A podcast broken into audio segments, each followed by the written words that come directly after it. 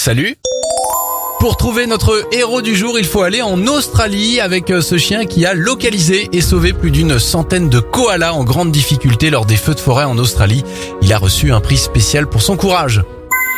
On part aux États-Unis maintenant avec cet exploit médical. Un rein de porc a été greffé à un patient humain. C'est une première mondiale. Cette prouesse pourrait représenter une solution pour des milliers de malades en attente de greffe.